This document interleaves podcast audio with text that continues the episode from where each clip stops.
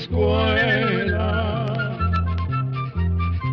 llegó la escuela, llegó por radio.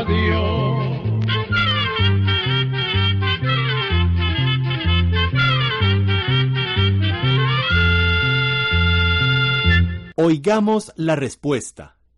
Es el programa que les trae a ustedes el Instituto Centroamericano de Extensión de la Cultura, ICQ. ¿Qué nuevos estudios se están realizando para determinar por qué se producen los zumbidos en los oídos?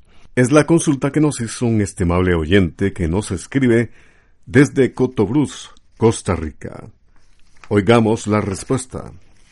Cuando una persona tiene zumbidos o retumbos en los oídos, es importante que visite al médico, si es posible a un otorrinolaringólogo u otorrino, que es como corrientemente se le dice al médico especialista en oídos, nariz y garganta.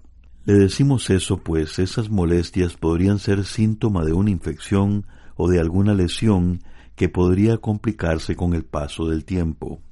Además, en muchas ocasiones los zumbidos o retumbos en los oídos pueden afectar la calidad de vida de la persona, pues alteran el sueño y a veces provocan mucho estrés y no permiten la concentración.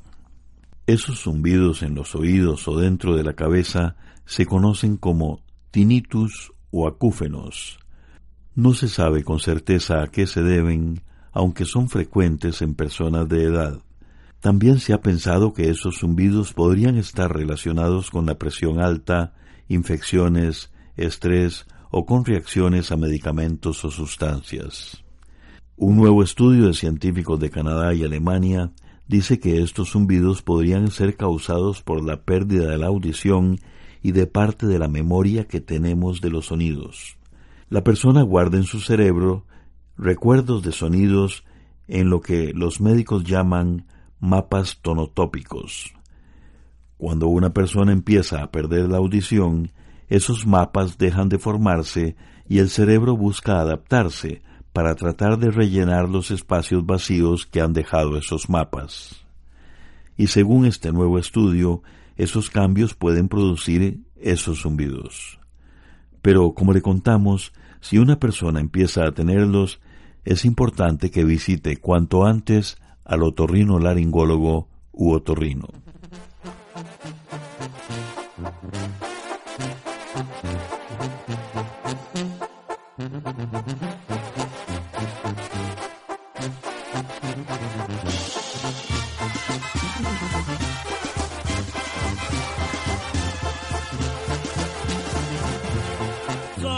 Soy olanchano, señores, y nunca yo lo he negado.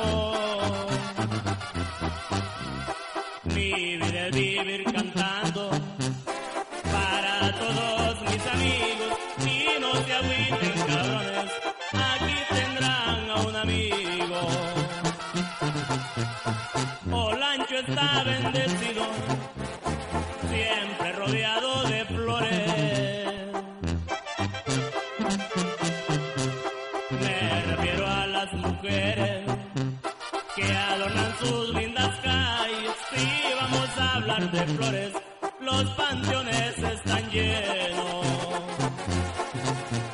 Olancho es ancho para entrar, muy angosto para salir. Aquí el que la hace la paga,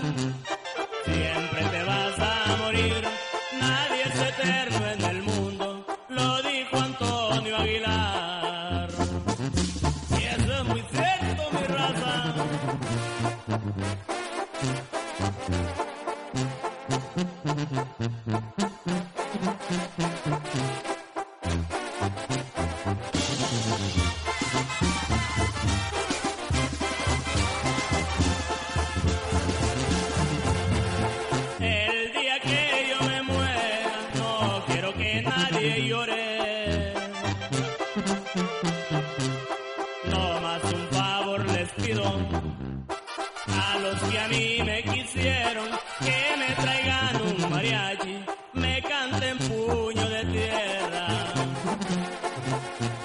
Mi orgullo es ser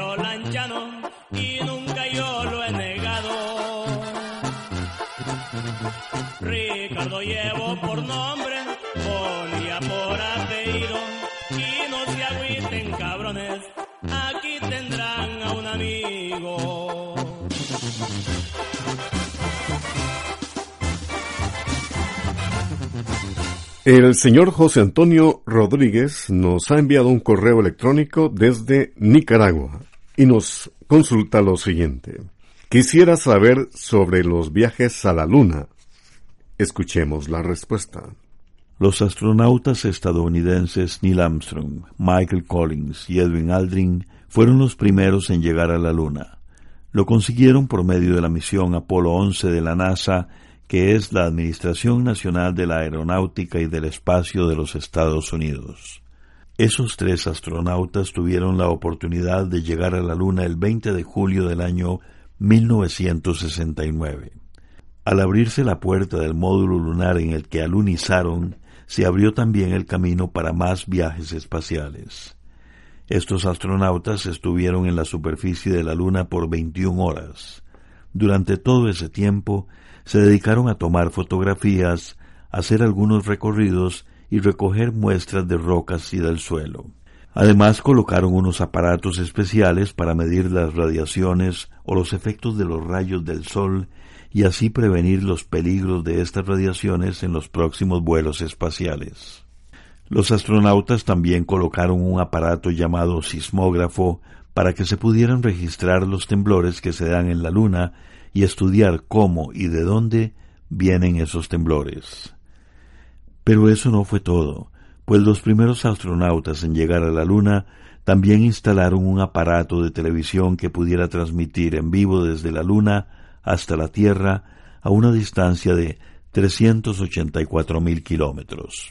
Las muestras de polvo y rocas que trajeron los astronautas sirvieron para estudiar la edad de la Luna la relación que existe con la edad de la Tierra y también para investigar cómo se formaron. Además, estas muestras fueron de gran ayuda para saber si alguna vez existió vida en la Luna y también sirvieron para averiguar de qué materiales está hecha. Es decir, que con el viaje histórico del Apolo 11, los científicos averiguaron muchas cosas que antes no conocían. Pero le contamos que ese viaje a la Luna en el año 1969 no fue el último. Después se hicieron otras misiones para explorar la Luna. La NASA siguió con sus misiones llamadas Apolo hasta el año 1972.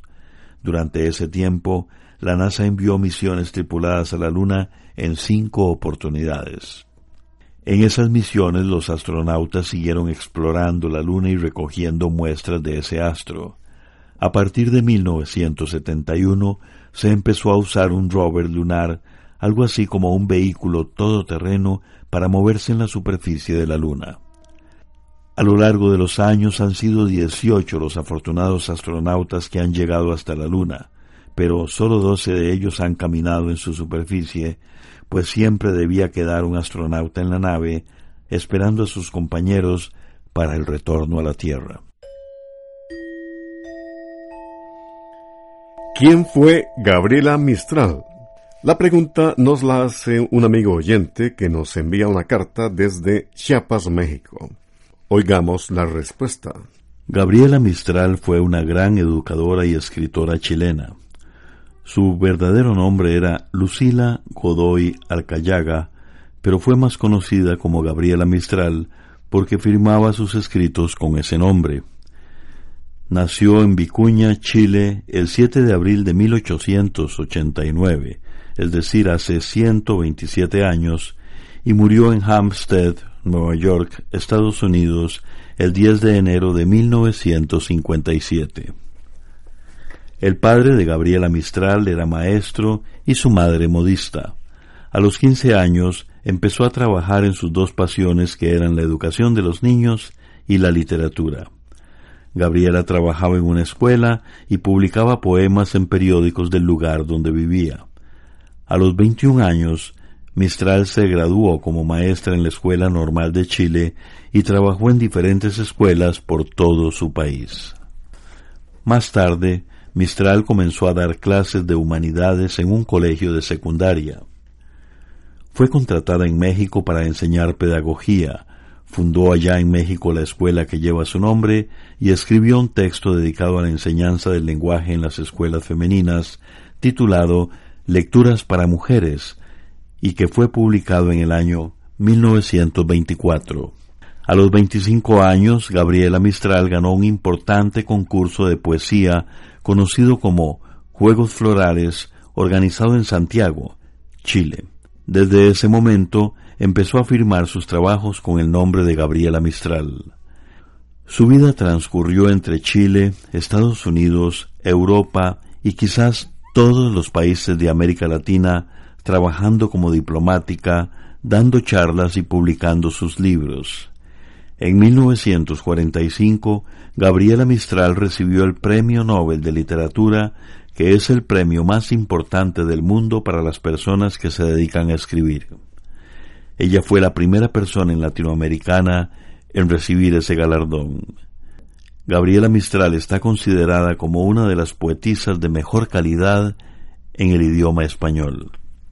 Algunos de los libros que Gabriela escribió son Los Sonetos de la Muerte en 1914, Desolación en 1922, publicado por el Instituto de las Españas de los Estados Unidos, Ternura en 1925 y Tala en 1938. Pero los libros más famosos de Gabriela Mistral son El Niño Solo, Ruth, Al Oído del Cristo, Himno del Árbol, Plegarias por el Niño, La Maestra Rural, Viernes Santo, La Espera Inútil y Rondas del Niño. Además, a Gabriela Mistral se le recuerda el amor y la pasión con que enseñaba a los niños y justamente eso ha servido como inspiración para muchas personas.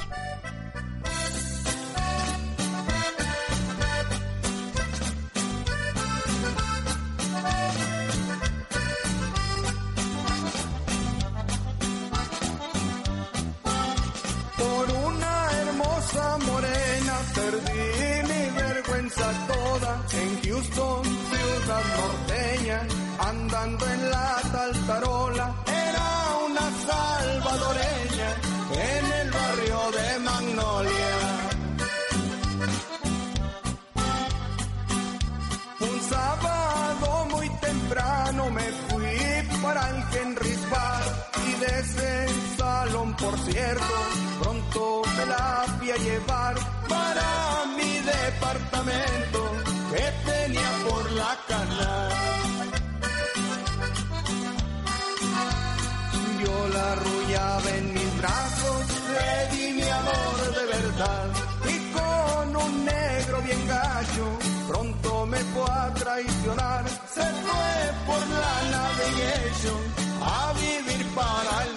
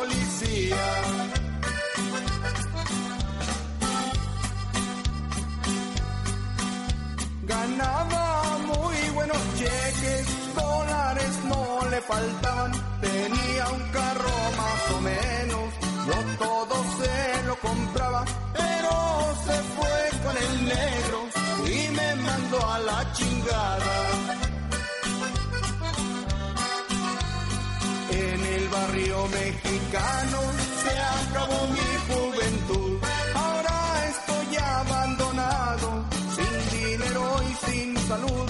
Mi casa es la de los guaynos, está por la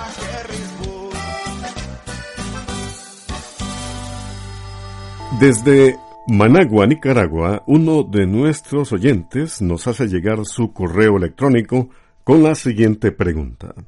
¿Qué opinión tienen ustedes de los ovnis? ¿Existen otros seres en alguna parte del universo? Escuchemos la respuesta. En muchas ocasiones habremos visto o nos han contado sobre luces y objetos voladores extraños. A estos objetos que muchas veces no logramos identificar se les llama ovnis, ya que estas letras significan objeto volador no identificado. Sin embargo, muchas veces cuando se investigan estos casos, se ha sabido que se trata de aviones, helicópteros, satélites, globos meteorológicos o de otros aparatos como lámparas potentes que llegan a iluminar las nubes. En otras ocasiones las luces que se ven en el cielo son fenómenos atmosféricos y a veces hasta se trata de simples engaños de nuestra vista. Por otro lado, muchas personas relacionan esos objetos no identificados, u ovnis, con seres extraterrestres que vienen de lugares lejanos del espacio. Sin embargo, no podemos afirmar que así sea. Cada persona tiene su opinión sobre este tema y debemos respetar cada creencia. En el espacio hay millones de sistemas solares similares al nuestro y puede ser que en alguno de ellos exista alguna forma de vida. Hasta la fecha no se tiene conocimiento de planetas, lunas o de otros astros donde se hayan encontrado formas de vida parecida a la nuestra. Pero los científicos sí han encontrado formas de vida como las bacterias y los microbios, seres vivos tan pequeños que para poder verlos se ocupan microscopios muy potentes. Definitivamente se trata de un tema muy interesante y curioso para muchas personas, tanto así que muchas películas se han encargado de divulgar el tema y de avivar nuestra imaginación. Sin embargo, aún falta mucho por investigar y muchos rincones del universo por conocer. Algunas personas piensan que, después de todo, el universo es demasiado grande como para que solo nosotros vivamos en él.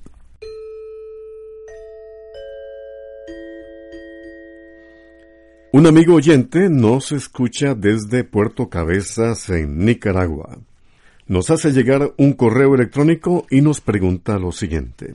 Quisiera hacer una pregunta y también quiero saber la respuesta. ¿Por qué a veces me altero tan rápido? Escuchemos la respuesta.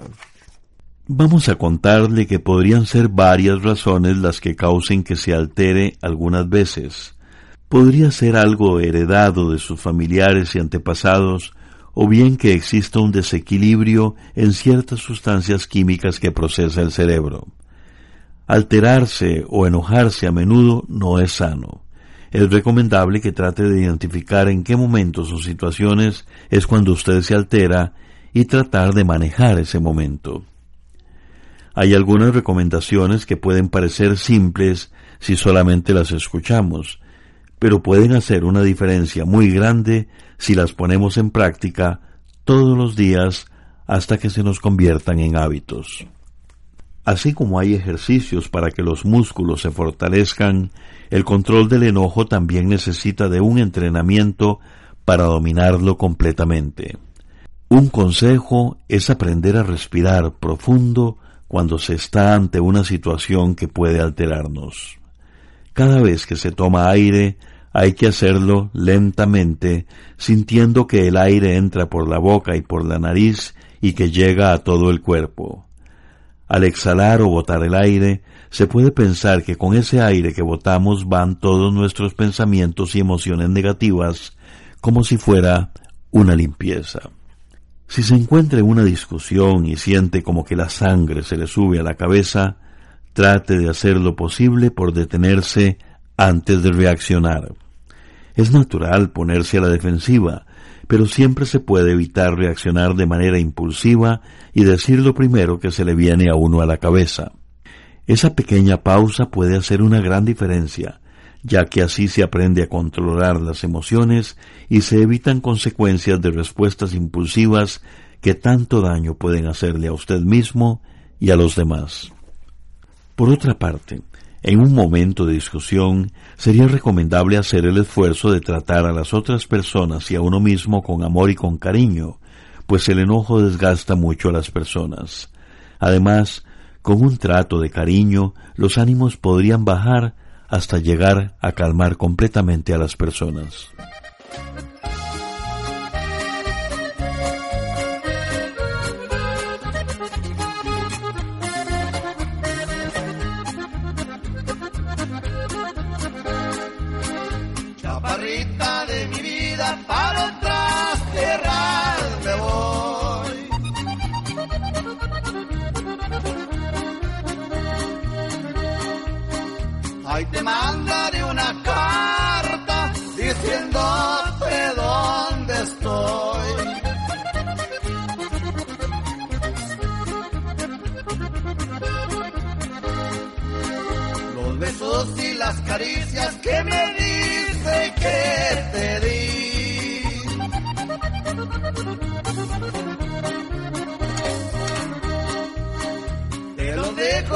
Chaparrita a que te acuerdes de mí.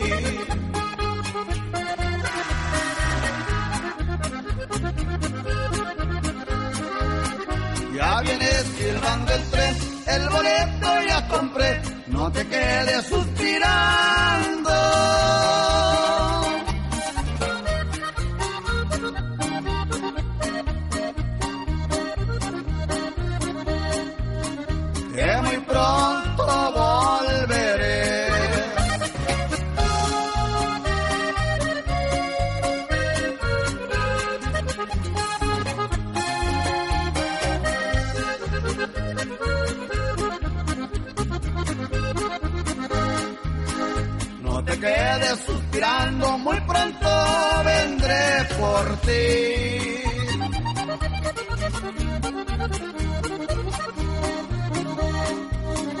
Para llevarte conmigo, como te lo prometí.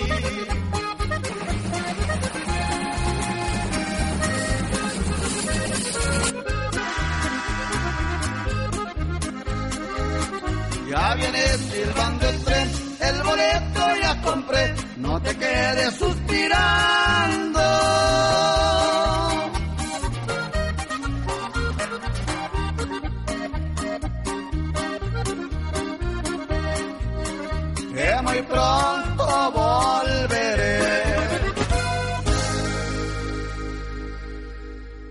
Nos ha llegado una carta de uno de nuestros oyentes desde San Vito de Cotobruz, en Costa Rica, y nos hace esta pregunta.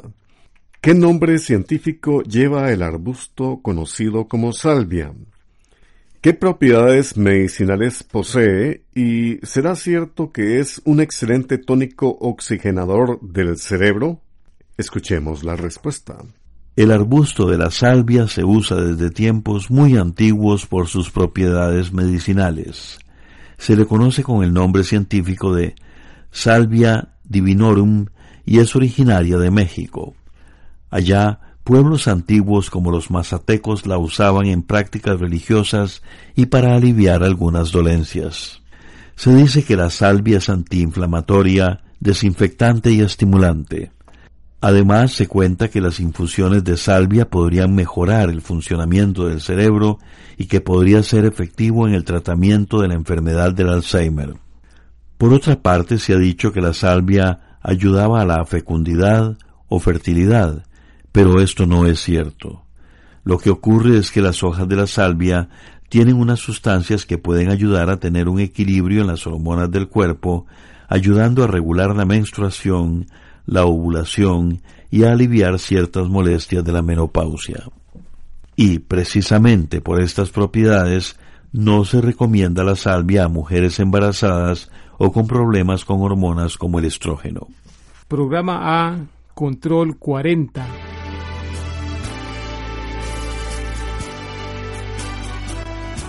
Así llegamos a un programa más de Oigamos la Respuesta. Pero le esperamos mañana, si Dios quiere, aquí por esta su emisora y a la misma hora. Mándenos sus preguntas al apartado 2948-1000 San José, Costa Rica. También nos puede llamar a los teléfonos 22 25 52 38 o 22 25 53 38 o mándenos un fax al 22 25 22 27. También le damos el correo electrónico isq arroba Celo de letreo. I c e c u arroba.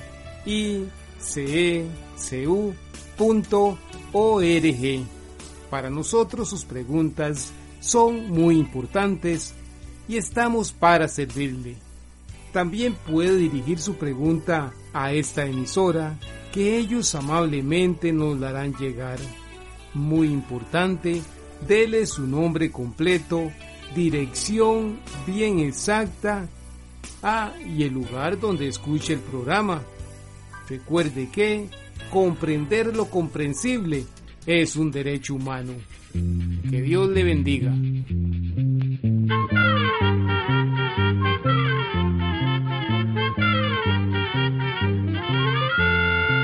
Llegó el momento de despedirnos. Va a la escuela, se va cantando